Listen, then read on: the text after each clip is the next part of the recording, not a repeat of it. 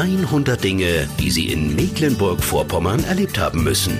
Der Antenne MV Podcast. Schön, dass Sie meinen Podcast wieder eingeschaltet haben. Ich bin Steffen Holz und wir reden heute hier über dicke Dorsche, lange Hechte und den Fisch mit den grünen Gräten. Es geht um eins meiner Lieblingshobbys.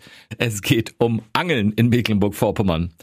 2028 sehen, habe ich zwar nicht durchgezählt, aber so sagt das Statistikamt, gibt es bei uns hier im schönsten Bundesland der Welt. Wir haben hunderte Kilometer Ostseeküste, wir haben jede Menge Flüsse, ganz, ganz viel Wasser also im schönsten Bundesland der Welt, in Mecklenburg-Vorpommern. Sprich, Mecklenburg-Vorpommern ist ein Anglerparadies.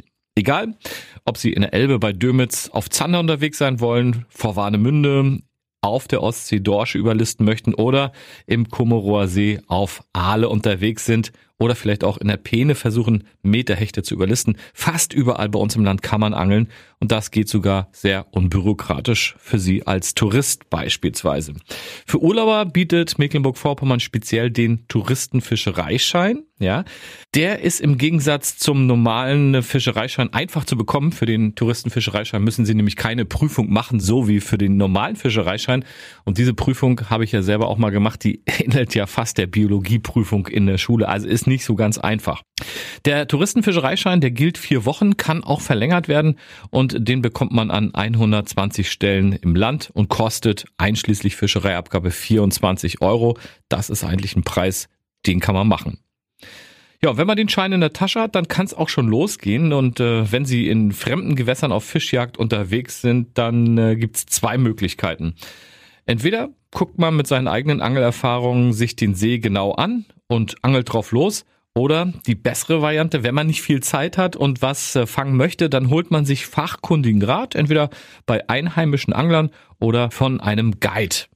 Das kostet zwar für einen Guide ein bisschen Geld, aber das Gute ist, es verkürzt dann garantiert die Wartezeit auf den Lieblingsfisch und verlängert die gute Laune im Urlaub. Das ist ja auch ein ganz wichtiger Punkt für den Rest der Familie. Wenn der Angler glücklich ist, ist äh, auch die Familie glücklich. Wer beispielsweise auf typischen Ostseefisch wie Dorsch aus ist, der sollte unbedingt eine Ausfahrt mit einem Angelkutter buchen. Die äh, werden ja an der gesamten Küste angeboten, von Boltenhagen bis Wismar bis hoch auf die Insel Rügen. Und äh, wenn man mit so einem Kutter unterwegs sind, dann hat man schon mal den erfahrenen Guide an Bord und somit auch eine Fanggarantie für Dorsche, Schollen oder auch Heringe. Wer ein bisschen mehr im Portemonnaie hat und gern auch mal so den ausdauernden Drill von einem Ostseelachs erleben will, auch das gibt es, der bucht eine Lachstrolling-Tour von der Insel Rügen.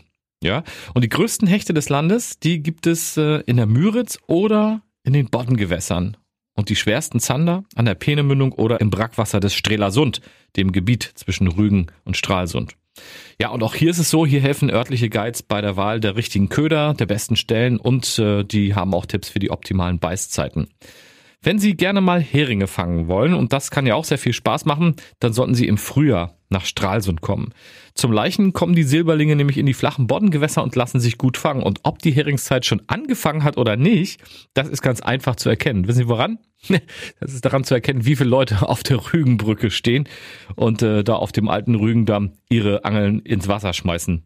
Und äh, noch ein Phänomen gibt's nur im Frühjahr an der Ostsee und zwar dann, wenn der Raps anfängt zu blühen bei uns in Mecklenburg-Vorpommern, dann beißt der Hornhecht. Der Hornhecht sieht aus wie ein Aal, schlank wie ein Aal, mit einem spitzen Schnabel wie ein Vogel und das Besondere am Hornhecht sind seine grünen Gräten. Ist ein großer Spaß an der Angel, so einen Hornhecht zu fangen und eine Delikatesse in der Küche. Und noch ein Tipp von mir, eine Liste mit den Angelgewässern, mit den Fischbeständen, mit den Anfahrtskarten und was auch als Angler ganz wichtig ist, mit äh, den Tiefenkarten der einzelnen Seen finden Sie bei uns auf der Webseite des Anglerverbandes. Die finden Sie unter der Adresse www.lav-mv.de. Und Kontakt zu den Angelguides in Ihrer Urlaubsregion finden Sie auch über die Tourismusinfos oder mit Angabe Ihres Urlaubsorts über die Websuche. Bleibt mir nur noch Ihnen Petri Heil zu wünschen und einen guten Fang zu machen hier bei uns in Mecklenburg-Vorpommern. Ich würde mich freuen, wenn Sie auch beim nächsten Podcast wieder mit dabei sind.